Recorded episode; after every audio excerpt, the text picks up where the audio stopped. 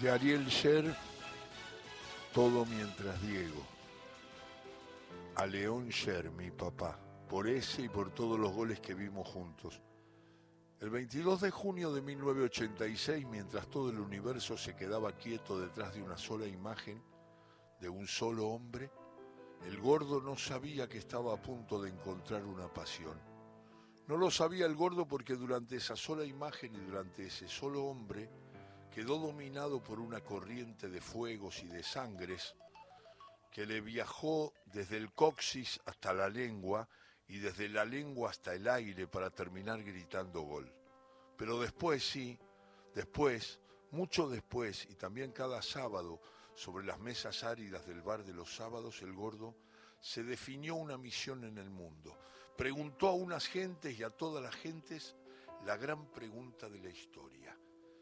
¿Qué le pasó a usted cuando Diego Maradona en la mejor jugada de cualquiera de los tiempos le hacía el segundo gol de Argentina a los ingleses en el Mundial de México? El gordo contó que una tarde, no hace tiempo, una mujer le dijo que mientras Diego zigzagueaba personas, ella colgaba ropa mojada y que cuando la pelota entró al arco la ropa de golpe se secó.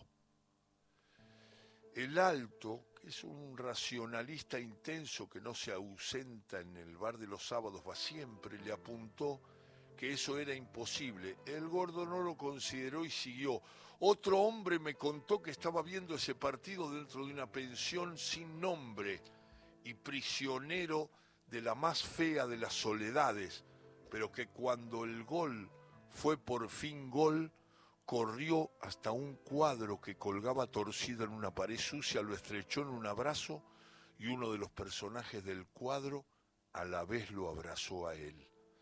El roto, otro feligrés del bar de los sábados, no fue insensible a las búsquedas del gordo y dijo, por discreción o por vergüenza no suelo contarlo, pero en el momento justo en que Maradona terminó de armar ese camino de jugadores ingleses frustrados, yo me levanté de mi silla y, le acaricié las mejillas a mi abuelo que lloraba y que reía. Fue extraordinario. Mi vida, mi infancia, mi identidad y mi memoria desplegadas en una sola circunstancia. Tardé cuatro o cinco minutos en recordar que mi abuelo había muerto hacía diez años. Pero yo sé, lo sé claramente, que ahí lo acaricié. El gordo aseguró que la historia del roto era posible.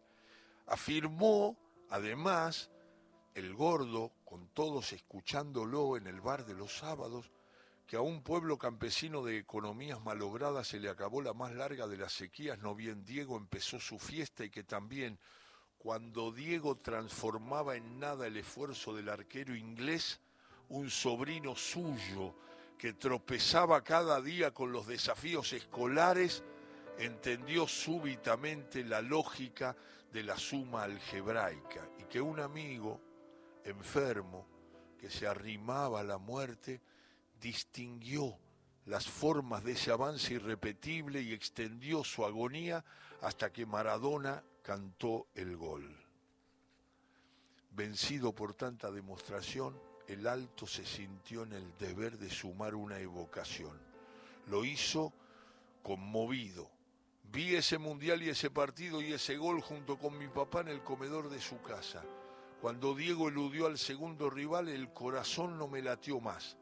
Me acuerdo mucho mejor de los anteojos asombrados de mi padre, de mi propio asombro porque el corazón no me latía y de la sensación plácida de una felicidad en ascenso que de la secuencia del gol. Era curioso el corazón no me latía como si se hubiera ido todo entero detrás de esa jugada y sin embargo yo estaba más vivo que nunca. Recuperé la normalidad recién cuando los ingleses sacaron del medio. Mi papá sonreía.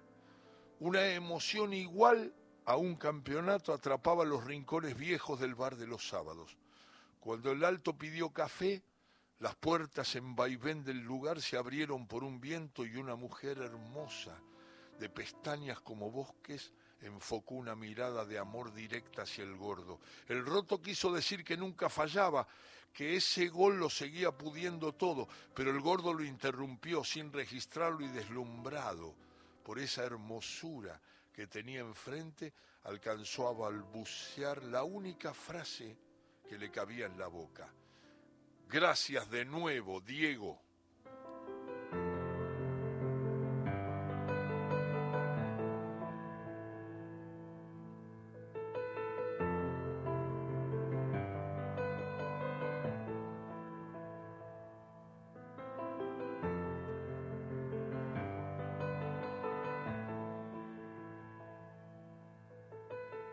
Este cuento sigue siendo maravilloso, maravilloso.